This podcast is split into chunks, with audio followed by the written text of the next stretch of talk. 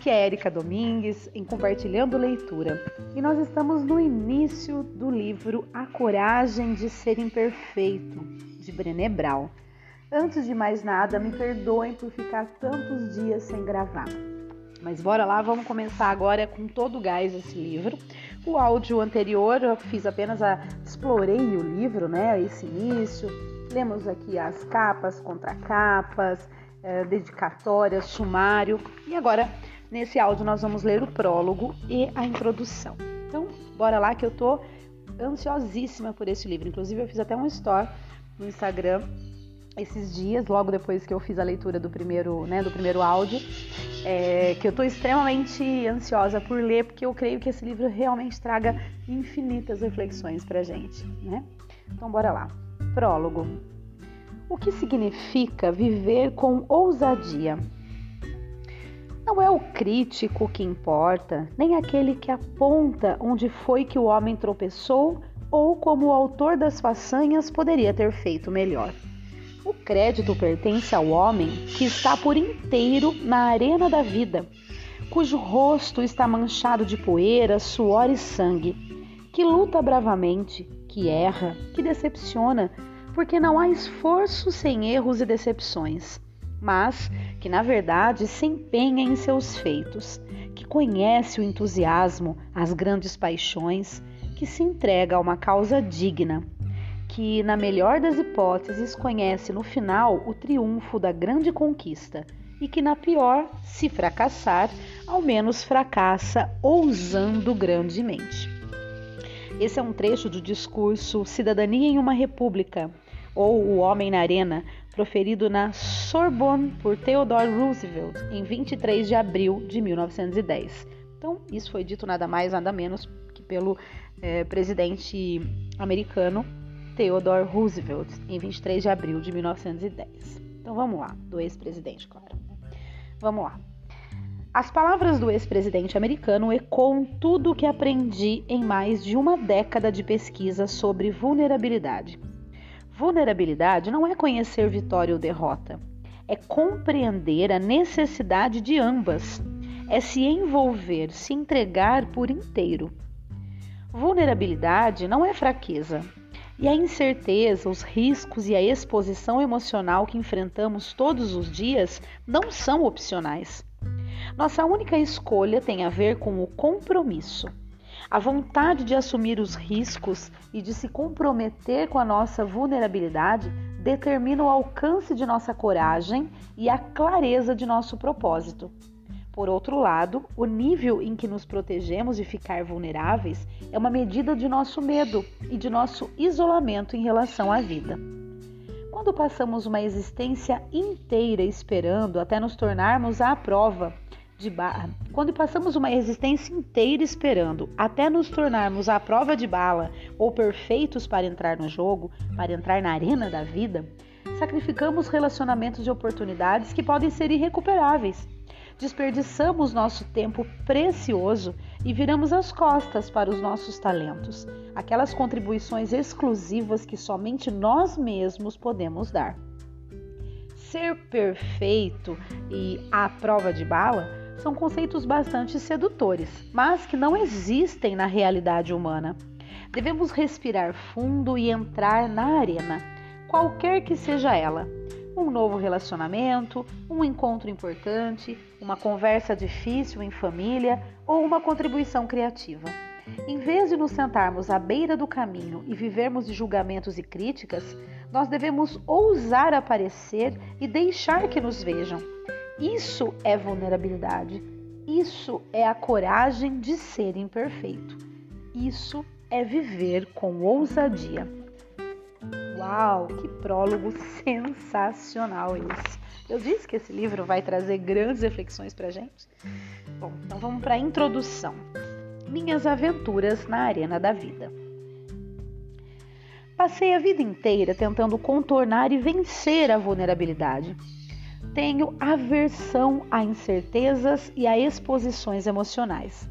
Na época do colégio, quando a maioria de nós passa a lutar com a vulnerabilidade, comecei a desenvolver e afiar o meu arsenal de defesa contra essa emoção incômoda.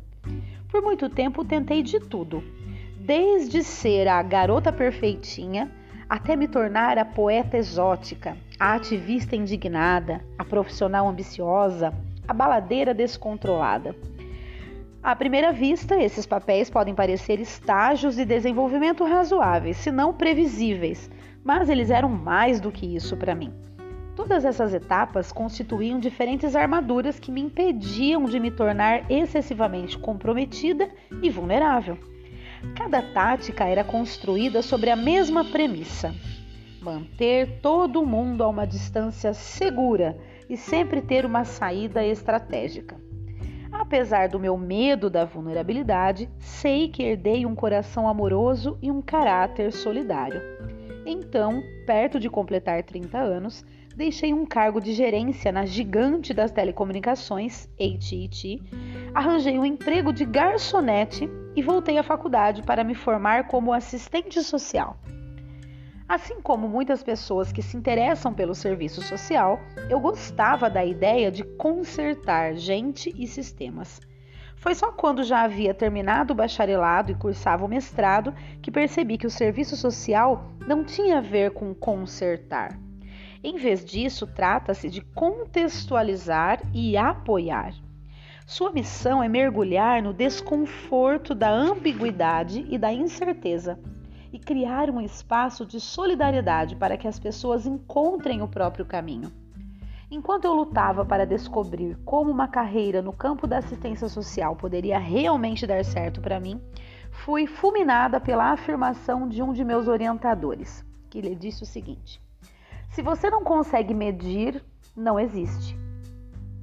Ele explicava que, diferentemente de outras matérias do curso, pesquisa tem tudo a ver com previsão e controle.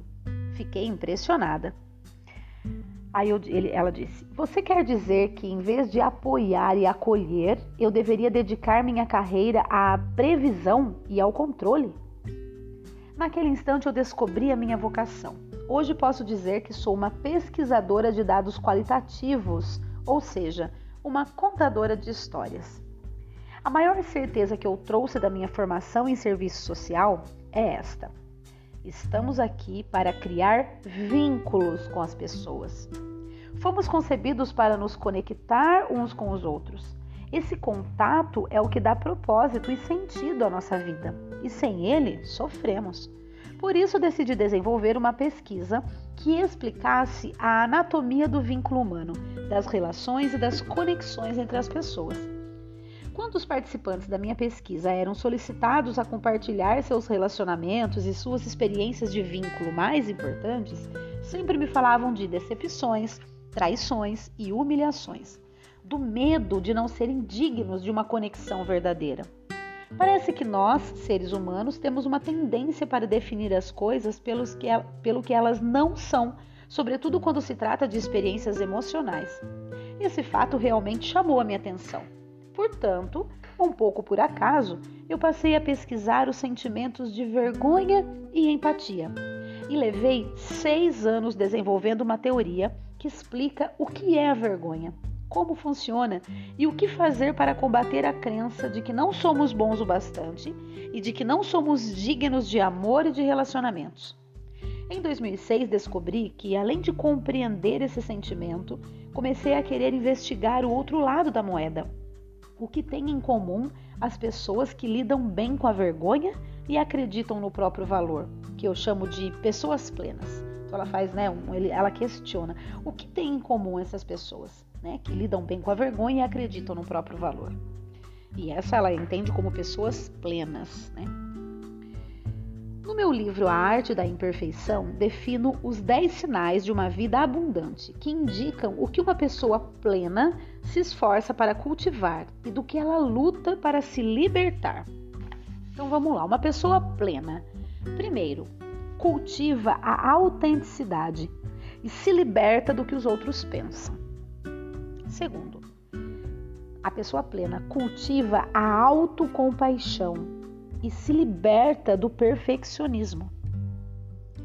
Terceiro, cultiva um espírito flexível, se liberta da monotonia e da impotência. Quarto, cultiva gratidão e alegria e se liberta do sentimento de escassez e do medo do desconhecido. Quinto, cultiva intuição e fé e se liberta da necessidade de certezas. Sexto, cultiva a criatividade e se liberta da comparação. Sétimo, cultiva o lazer e o descanso e se liberta da exaustão como símbolo de status e da produtividade como fator de autoestima. Oitavo, cultiva a calma e a tranquilidade e se liberta da ansiedade como estilo de vida. Nono, cultiva tarefas relevantes e se liberta de dúvidas e suposições. E décimo e último, cultiva risadas, música e dança e se liberta da indiferença e de estar sempre no controle. Naquele livro, né, ou seja, A Arte da Imperfeição, que é o livro que ela é, escreveu, né, e onde ela cita esses dez sinais aí de uma vida abundante e tal. Então, naquele livro escrevi detalhadamente sobre o que significa ser uma pessoa plena e sobre o despertar espiritual que advém dessa descoberta. Agora pretendo compartilhar a definição de uma vida plena e apresentar os cinco temas mais importantes que surgiram na coleta de dados e me levaram às revelações que apresento nesta obra. Viver plenamente quer dizer abraçar a vida a partir de um sentimento de amor próprio. Isso significa cultivar coragem, compaixão e vínculos suficientes para acordar de manhã e pensar: não importa o que eu fizer hoje ou o que eu deixar de fazer, eu tenho o meu valor. Ir para a cama à noite e dizer: sim, eu sou imperfeito, vulnerável e às vezes tenho medo. Mas isso não muda a verdade de que também sou corajoso e merecedor de amor e aceitação. A definição de vulnerabilidade se baseia nos seguintes ideais fundamentais. Primeiro, Amor e aceitação são necessidades irredutíveis de todas as pessoas.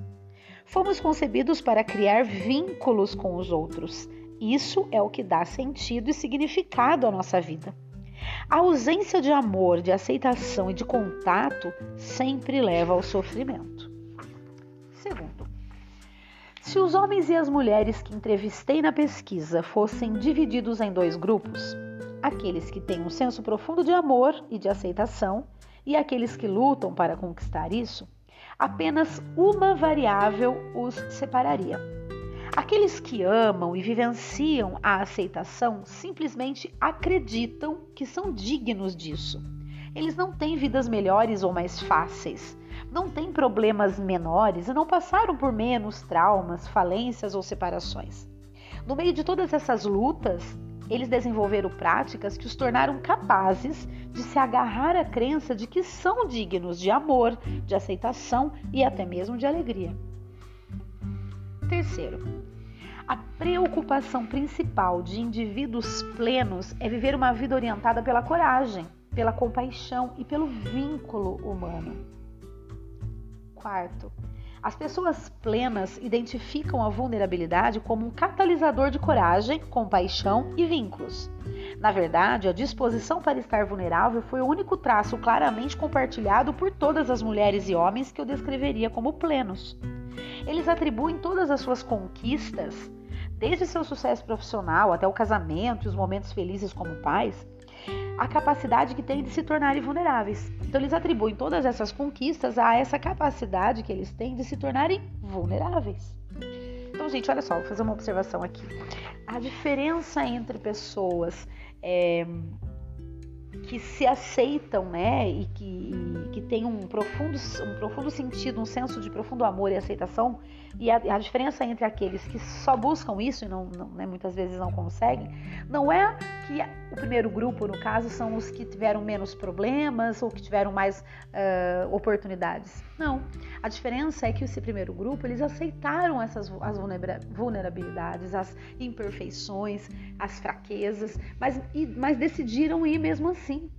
Enquanto que o segundo grupo, muitas vezes, eles não se sentem tão é, com essa aceitação, com, essa, com essa, com esse sentido, né, sentimento de profundo amor, porque eles têm medo de, de expor a sua imperfeição, de expor a sua vulnerabilidade. Então a diferença entre os dois, dois grupos é esse. Quem decide enfrentar tudo e expor, né, é, estar realmente ali é, exposto a tudo e a todos, é, sem medo de ser feliz, como eu sempre brinco, do que aqueles que, por medo, se escondem atrás das suas imperfeições e, portanto, não conseguem atingir o ápice aí da, daquilo que buscam, né? Muito bem, continuando. Desde o início das minhas pesquisas, abraçar a vulnerabilidade surgiu como uma temática importante. A relação entre esta e as outras emoções que estudei ficou bem clara para mim. Nos livros anteriores, eu havia presumido que as relações entre vulnerabilidade e conceitos diferentes, como vergonha, aceitação e autovalorização, fossem apenas coincidências. Só depois de 12 anos investigando cada vez mais fundo essa questão, compreendi o papel que a vulnerabilidade desempenha em nossa vida. Ela é o âmago, o centro das experiências humanas significativas. Essa nova informação me trouxe um grande dilema. Por um lado, como é possível falar sobre a importância da vulnerabilidade de forma honesta e relevante sem que eu mesma esteja vulnerável? Então vamos lá. Essa informação lhe trouxe um grande dilema. Qual é o primeiro dilema? Por um lado, como que é possível falar sobre a importância da vulnerabilidade de forma honesta e relevante sem que eu mesma esteja vulnerável? Por outro lado, como é possível estar vulnerável sem sacrificar a própria legitimidade como pesquisadora? Uau, dois dilemas aqui, né? Acredito que a receptividade emocional seja motivo de vergonha para muitos acadêmicos. No início da nossa formação, somos ensinados que manter uma distância prudente e certo grau de inacessibilidade contribuem para o prestígio do pesquisador. E que, caso ele se envolva de maneira excessivamente emocional, as suas credenciais poderão ser questionadas. Se em muitos ambientes ser uma pessoa pedante é um insulto, na Torre de Marfim do mundo acadêmico, somos instruídos a vestir o formalismo como se fosse uma armadura. Como eu me arriscaria a estar realmente vulnerável e contar histórias sobre as atribulações da minha jornada nessa pesquisa sem parecer uma amadora? E quanto à minha armadura profissional? Meu momento para ousar grandemente, como Theodore Roosevelt estimulou seus cidadãos a fazer, chegou em junho de 2010, quando fui convidada a falar em Houston no evento da TED, uma entidade sem fins lucrativos do universo da tecnologia, do entretenimento e do design, que é dedicada às ideias que vale a pena espalhar. A TED e os organizadores desse evento reúnem os pensadores e ativistas mais fascinantes do mundo e os desafiam a dar a palestra de suas vidas em no máximo 18 minutos. Gente, eu tô falando 18 minutos e está exatamente 18 minutos o áudio. Olha só. Eu esperava que os organizadores de eventos como esses ficassem um pouco tensos e receosos com o conteúdo da palestra de alguém que se dedica a pesquisar a vergonha e a vulnerabilidade. Porém, quando perguntei à equipe da TED sobre o que queriam que eu falasse, a resposta foi: Nós gostamos muito do seu trabalho. Fale sobre o que mais a impressiona. Mostre o seu melhor. Estamos felizes por tê-la em nosso evento. Adorei e, ao mesmo tempo, detestei a liberdade daquele convite. Eu oscilava entre me entregar ao desamparo e buscar refúgio nos velhos amigos, planejamento e controle, porém decidi encarar o desafio. Minha decisão de viver com ousadia derivou menos da minha autoconfiança e mais da fé em minha pesquisa. Sei que sou uma boa pesquisadora e acreditava que as conclusões que havia obtido das informações coletadas eram válidas e confiáveis. Também tratei de me convencer de que o evento não era uma coisa do outro mundo. É em Houston, para uma plateia pequena. Na pior das hipóteses, 500 pessoas no auditório, mais umas poucas assistindo ao vivo pela internet, achariam que era uma louca. Peraí. Uh, na pior das hipóteses, 500 pessoas no auditório, mais umas poucas assistindo ao vivo pela internet, achariam que eu era uma louca. Na manhã seguinte à palestra, acordei com uma das piores ressacas de vulnerabilidade da minha vida. Você conhece aquela sensação de acordar e tudo parecer bem até que a lembrança de ter se revelado demais invade a sua mente e você quer se esconder debaixo das cobertas? Mas não havia para onde correr. Seis meses depois, recebi um e-mail dos curadores da TED Houston me parabenizando pelo fato de a palestra estar sendo incluída no site principal da organização. Eu sabia que isso era bom, uma honraria cobiçada, mas fiquei apavorada.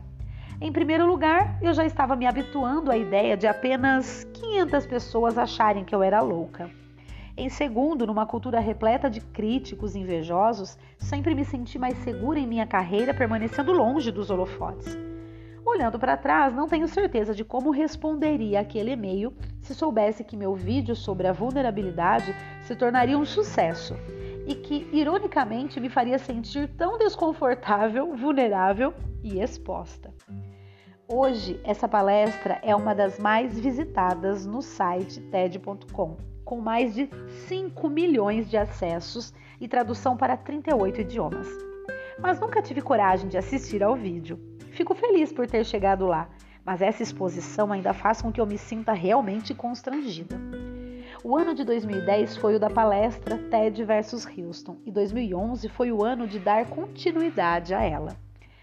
Atravessei os Estados Unidos falando para grupos variados, desde empresas da lista da Fortune 500 coaches de liderança e militares, até advogados, grupos de pais e estudantes. Em 2012, fui convidada para dar outra palestra na conferência principal da TED em Long Beach, na Califórnia. Para mim, essa foi, essa foi minha oportunidade para divulgar o trabalho que tinha sido a base de toda a minha pesquisa. Falei sobre a vergonha e sobre como nós precisamos compreendê-la e superá-la se quisermos verdadeiramente viver com ousadia. Minhas palestras em empresas quase sempre giram em torno de liderança, criatividade e inovação. Desde os executivos de alto nível até os profissionais da linha de frente, os problemas mais significativos que todos admitiram enfrentar se originam da desmotivação, da falta de um feedback de qualidade, do medo de ficar ultrapassado em meio às mudanças aceleradas e, por fim, da necessidade de uma maior clareza de objetivos. Se quisermos reacender a novidade e a paixão, precisamos reumanizar o trabalho. Quando a vergonha se torna um estilo de gerenciamento, a motivação vai embora. Quando errar não é uma opção, não existe aprendizado, criatividade ou inovação. Quando se trata de criar filhos, a prática de estigmatizar mães e pais como bons ou maus é ao mesmo tempo exagerada e destrutiva e transforma a criação de filhos em um campo minado. As questões fundamentais para os pais deveriam ser: você está comprometido? Você está atento? Se estiverem, preparem-se para cometer muitos erros e tomar decisões ruins. Perfeição não existe. E o que torna os filhos felizes nem sempre os prepara para serem adultos corajosos e comprometidos. O mesmo serve para as escolas. Nesse contexto, não foi encontrado um problema sequer que não fosse atribuído a alguma combinação entre a desmotivação de pais, professores, diretores e ou alunos e o conflito de interesses que competem entre si para a definição de um objetivo.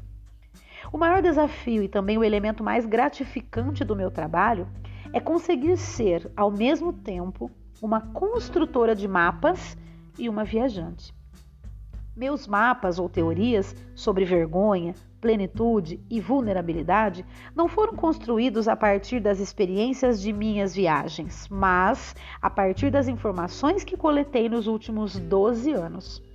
As vivências de milhares de homens e mulheres que dão passos largos na direção em que eu e muitos outros queremos orientar as nossas vidas. O que nós, o que todos nós temos em comum é a verdade que constitui a essência deste livro. O que nós sabemos tem importância, mas quem nós somos importa muito mais. Ser, em vez de saber, exige atitude e disposição para se deixar ser visto. Isso requer viver com ousadia, estar vulnerável. O primeiro passo dessa viagem é entender onde estamos, contra o que lutamos e aonde precisamos chegar. Creio que poderemos fazer isso melhor ao examinarmos a ideia tão difundida de nunca nos julgarmos bons o bastante. Au! Gente, eu nem parei. Eu deixei fluir e foi aí praticamente mais até agora de 25 minutos de áudio, mas eu não podia parar na metade dessa introdução. Que sensacional! Espero que vocês também estejam tão impactadas quanto eu em relação né, à expectativa aí do que esse livro vai nos trazer. Bom, então é isso. Não tenho mais nada a dizer depois dessa introdução. E só espero que vocês também estejam gostando assim como eu. Um grande abraço e até o próximo áudio.